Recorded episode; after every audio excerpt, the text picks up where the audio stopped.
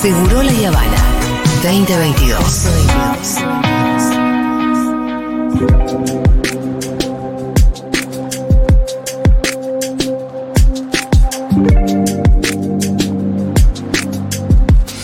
Bueno, hoy además de celebrar el Día del Orgullo, también se va a realizar la séptima marcha contra los travesticidios, transfemicidios y transhomicidios. Desde las 18 va a haber una movilización desde Plaza de Mayo hasta el Congreso de la Nación para visibilizar las muertes de las travestitrans, contra la negación de esas muertes y contra el vacío legal.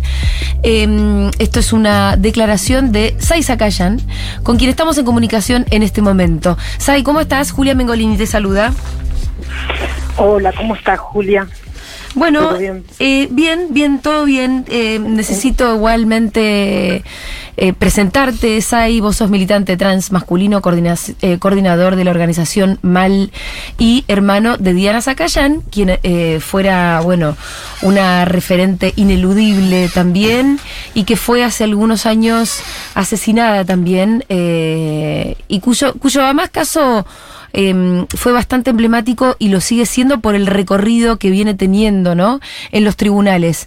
Eh, contanos un poco en qué está eso, porque lo que, lo que podemos recorrer por acá es que Hubo una sentencia bastante histórica que reconoció al asesinato de Sai como travesticidio, no solo como femicidio, pero después hubo una sentencia posterior que la reconoció solo como femicidio y ustedes están queriendo volver a esa situación en una instancia superior que ya sería la Corte Suprema. Decime si todo esto que dije es correcto. Sí, exactamente, todo lo que dijiste es correcto. Nosotros tuvimos en, en el año 2018 un juicio, un juicio eh, histórico por el planteo que nosotros hacíamos, no solo sobre el caso de Diana, sino sobre eh, las muertes de las personas travestis y trans, ¿no? Como, como históricamente se negó, eh, se negaron esas muertes, incluso hasta las, las investigaciones de esas muertes eh, no se desarrollaban, sino que eran cerradas y siempre estaba puesto eh, el estigma sobre la persona, ¿no? Sobre la, persona travesti, trans, eh, porque casi siempre, incluso las noticias hacían todo un trabajo, los medios de comunicación hacían todo un trabajo hacia la construcción de la imagen social de las personas travestis y trans, porque vos fíjate, anterior al, al caso de Diana, vos levantás una noticia y siempre la noticia tenía esta connotación de parecía ser que estaba relacionada con las drogas, parecía ser que era mm. parte de una banda, ajuste de cuentas, viste ese, tipo de cosas, o, o ejerce, claro, exactamente, siempre, siempre eh, estaba puesta eh, sobre las víctimas, mm. un, un, estigma además, ¿no? Y jamás se, se investigaban esas muertes, ¿no? Porque incluso Diana misma hablaba de esto, ¿no? Diana misma eh, contaba relatos, escribía notas, escribía relatos sobre qué pasaba con, con, con las muertes de, de, las personas travestis y trans, cómo, cómo actuaba la justicia y, incluso hasta hablaba de casos específicos, ¿no? Sí. Como, y eso, bueno, eso también nos eh, es como irónico, ¿no? Porque después nosotros con su propio, con, con su propio eh, travesticidio tuvimos que, que, levantar todas estas consignas y, y nada, y decir, ¿no? De qué, de qué hablamos cuando hablamos de las muertes de las personas travestis y trans, eh, de qué hablamos cuando hablamos de violencia estructural, que eso nosotros denominamos travesticidio social, eh, y cómo, es, cómo fue construido esa, esa, esa violencia estructural, el estado de vulnerabilidad en que se encuentra la población travesti trans, eh, el promedio de vida de 35 años, digo, todas esas cosas que se escuchan por ahí, nosotros logramos en ese juicio histórico eh, eh, usarlo como nuestra hipótesis, claro, claro. Para hablar del caso de Diana, pero no solo del caso de Diana, porque además cuando matan a Diana están matando a la persona que construía los derechos para esa población. Bueno, eso la verdad es que es muy impresionante. Yo me acuerdo perfecto cuando la matan a Diana, que yo no lo podía creer porque Diana era una referente sigue siéndolo como referente, ¿no? Pero que, que, que, quiero decir, muy importante, una de las luchadoras más visibles, iba a la tele. Era, bueno, además era brillante, impecable. Entonces, ¿cómo que la mataron?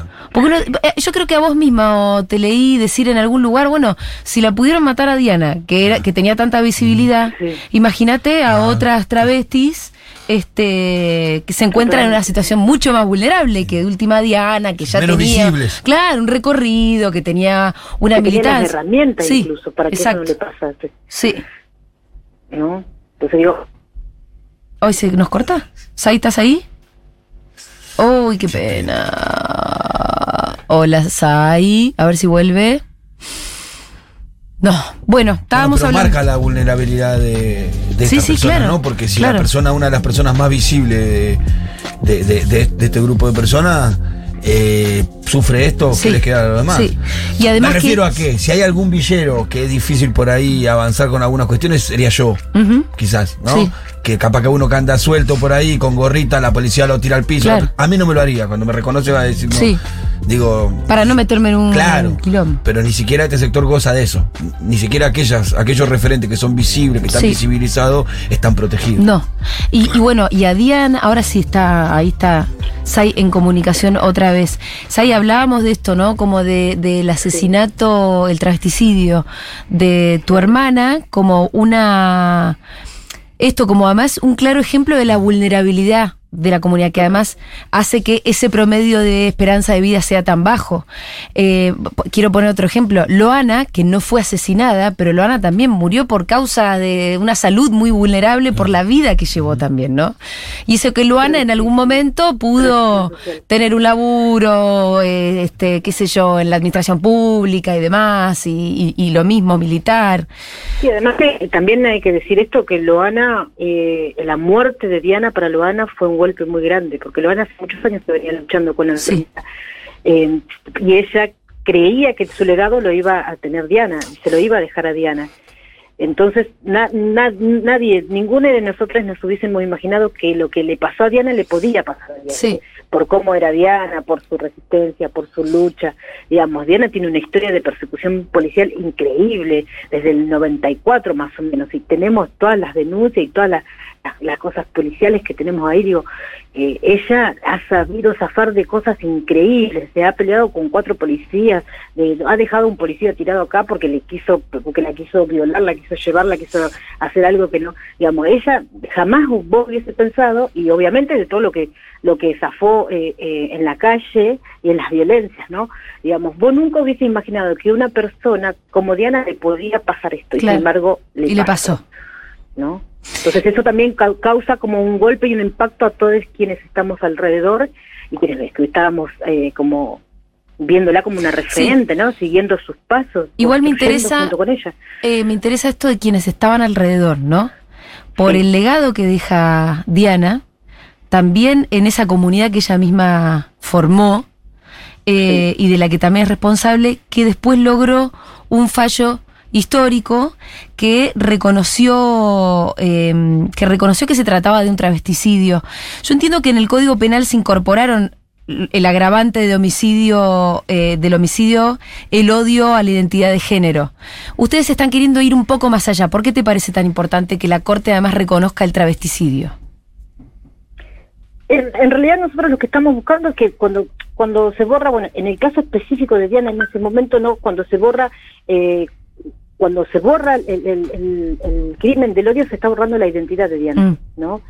Eh, y nosotros lo que hablamos es que Diana no se, quizás Diana hubiese tenido más vida si no hubiese sido travesti. No se puede negar lo que ella mm. vivió como travesti, además lo que eligió más allá de su identidad, también borra la vida eh, que ella vive como travesti, ¿no? Eh, eso es lo que nosotros decimos cuando estamos en el caso específico de Diana. Después, claramente, ahora nosotros lo que estamos diciendo es que si vamos a hablar eh, de crímenes eh, de personas travestis y trans, tenemos que hablar de travesticidio para no negar eh, precisamente la historicidad que fue construyendo esa comunidad y las características de esa comunidad. Así como fue el femicidio, tiene que irse construyendo en, en, las personas travestis y trans.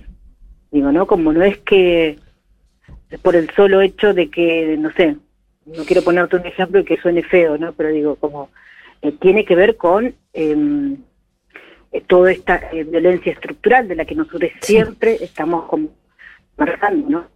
Porque no son muchas las poblaciones que tienen un promedio de vida tan bajo. No, no, claro. Y, esta es una que lo tiene. Parece que ese es un motivo más que suficiente y es un motivo que afecta a toda una comunidad. Tiene que ser abordado, tiene que se tiene que generar legislación sobre esas cuestiones, ¿no? Como el, el horror que causaría en la sociedad si otro sector tuviera una expectativa de vida tan corto. Sí, por supuesto. Y podemos decir otras cosas más también, digo, como, ¿cómo no nos, digo, a nadie terroriza pensar que una niña a los 13 años se pone, está en situación de prostitución o empieza a prostituirse, o es un cuerpo que pues, propuesto para la prostitución, digo, hay muchas cuestiones que tendríamos que empezar a preguntarnos que le afecta a esa población, ¿no? Como a nuestra población, pero específicamente digo eso porque es la feminidad por sobre todas las cosas, ¿no? Después, claramente, las transmasculinidades, digo, ¿qué pasa con Tehuel? ¿Qué pasó con Tehuel? ¿Dónde está Tehuel? No solo dónde está Tehuel, sino qué pasó con esa investigación, ¿no? Porque un montón de días después dijeron, ay, vamos a hacer esto y lo otro. Eso se tendría que haber hecho inmediatamente, se tendría que haber aplicado un protocolo de investigación específico sobre el caso de Tehuel. Eh, sí, sin ninguna duda. Eh, también nos preguntamos hoy entonces dónde está Tehuel. Eh, Sai, ¿vos tenés eh, o, o, existen registros, números de los travesticidios de los últimos años? De los últimos años no, te puedo decir del, del año pasado a ahora, del 28 de, junio a ahora son 68. 68. No oficial. Entre travesticidios y travesticidios sociales contamos las organizaciones. Porque esas son muertes que son evitables. Claro. ¿No? De... Son muertes que son evitables. ¿Qué ejemplo me puedes poner para, para que lo entendamos bien? ¿De muerte evitable? Sí y una enfermedad que se adquiere en situación de prostitución, por ejemplo. Claro. Una persona que no va al, hospital o a la salud porque es expulsada constantemente del sistema de salud. Entonces ahí se agarra la enfermedad y se agarra otra, otra enfermedad, otra enfermedad. Acá hubieron casos increíbles de, de que se agarraron sarnas y se murieron por una infección generalizada porque también tenían otra enfermedad, digo, como un montón de casos eh, eh, de muertes que son evitables, ¿no? Sai, te mandamos un abrazo enorme. Nos vemos entonces hoy a las 18 horas. Exactamente, hoy es la séptima marcha contra los travesticidios, contra los transfemicidios, contra los transhomicidios. Y nada, nosotros ahí seguimos pidiendo, seguimos reclamando, no nos olvidemos que esta marcha, eh, más allá de ser una fecha internacional, nosotros lo que hacemos es reivindicarla, tomarla y llevar adelante eh, la agenda o el discurso de la población travesti trans, por sobre todas las cosas, ¿no? Que es lo que queremos decir desde, desde esos lugares, sin tenerla, sin que nadie más diga por nosotros, nosotras y nosotros, ¿no? No nos olvidemos que nosotros también ahí hablamos de la ley de cupo, que además, dicho sea de paso, la ley de cupo laboral es una creación de Diana Zacayán también, ¿no? Sí. Digo, como nosotros eh, ahí en esa marcha vamos diciendo y como leemos un documento, por ejemplo, donde decimos esto, necesitamos como población, esto nos pasa como población y esto lo venimos haciendo hace siete años y es un poco también el legado que nos dejó Diana y Loana, por supuesto, ¿no? que nosotros seguimos este camino. ¿Cómo las extrañamos? Totalmente. Te mandamos un abrazo enorme, Sai.